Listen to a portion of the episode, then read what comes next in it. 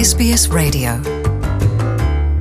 É, Luciana e ouvintes da SBS, em todo este fim de semana português estão a ser longas, diria mesmo longuíssimas, as filas de automóveis em espera para o acesso aos postos de abastecimento em gasolina e gasóleo. Eh, acesso aos chamados, eh, às chamadas bombas de gasolina. É uma consequência prática da tensão geopolítica associada à guerra na Ucrânia. O preço do litro de gasóleo, que desde o começo deste ano, coincidindo com os primeiros sinais de tensão em volta da Ucrânia, o preço do litro estava a subir em média 1 a 2 cêntimos em cada semana. Desta vez, o salto é um disparo de 14 cêntimos. É quanto o preço do litro de gasóleo sobe nesta próxima segunda-feira, 14 cêntimos, enquanto a gasolina, tanto a de 95 como a de 98 octanas, sobe 8 cêntimos. O efeito dominó fica imediatamente ativado. O pão, o leite,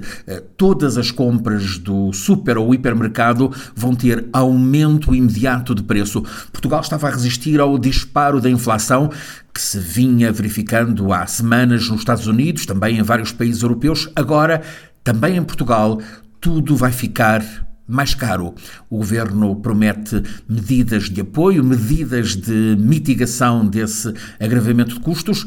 Para já está anunciado um e-voucher. O governo vai depositar 20 euros em cada mês na conta bancária de quem comprar combustíveis. É uma forma, já o disse, de mitigar esse agravamento do preço dos combustíveis.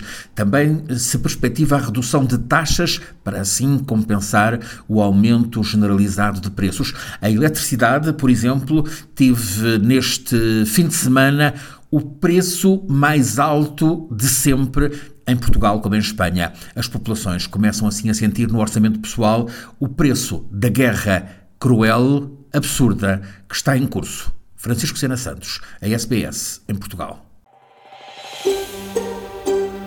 Want to hear more stories like this?